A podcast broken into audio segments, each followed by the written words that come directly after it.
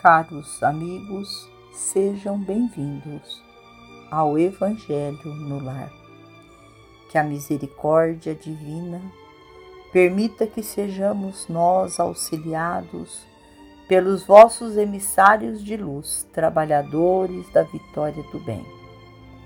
Jesus, médico de homens e de almas, governador do nosso planeta Terra, Dai a cada um de nós a tua mão, para que sejamos conduzidos pelo teu Evangelho de luz e juntos possamos vibrar, orar por todos os irmãos que se encontram em sofrimento, sejam eles do corpo ou da alma, e que o manto de Maria de Nazaré envolva a cada um de nós. Em torno da obsessão. O êxito do pensamento positivo depende do trabalho positivo.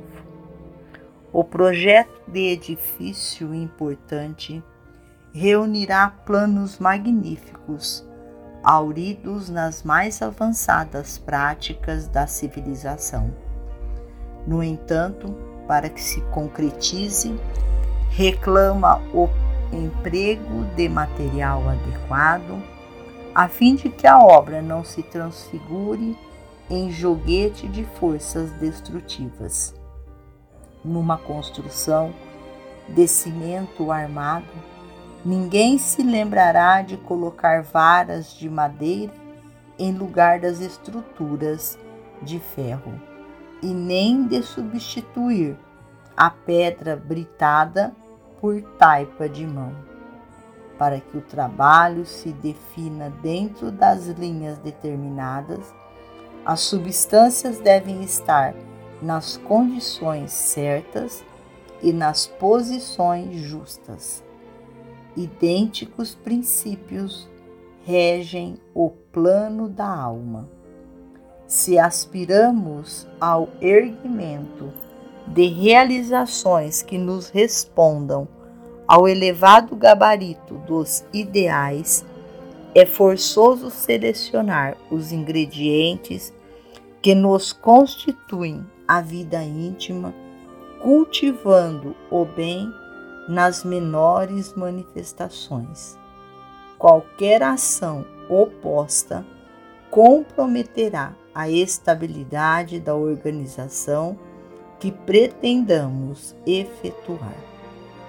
À vista disso, cogitemos de sanear emoções, ideias, palavras, atitudes e atos, por mínimos que sejam. Todos nos referimos ao perigo dos agentes do mal que nos ameaçam. No entanto, os agentes do mal apenas dominam onde lhes favoreçamos a intromissão. E a intromissão deles, via de regra, se verifica principiando pela imprudência da brecha. Hoje, uma queixa, amanhã, um momento de azedume, Cedo, uma discussão temerária, mais tarde, uma crise de angústia perfeitamente removível através do serviço. Agora, um comentário deprimente, depois, um minuto de irritação e, por fim, a enfermidade, a delinquência, a perturbação e, às vezes, a morte prematura. O desastre grande, quase sempre, é a soma dos descuidos pequenos. Estejamos convencidos de que nos processos de obsessão acontece também assim. Emmanuel. Finalizamos a mais um Evangelho agradecendo a Deus, nosso Pai a Jesus, médico de homens e de almas, e a nossa mãe amorada, Maria de Nazaré. Que a paz do Mestre esteja com todos. E até amanhã, se Deus assim o permitir.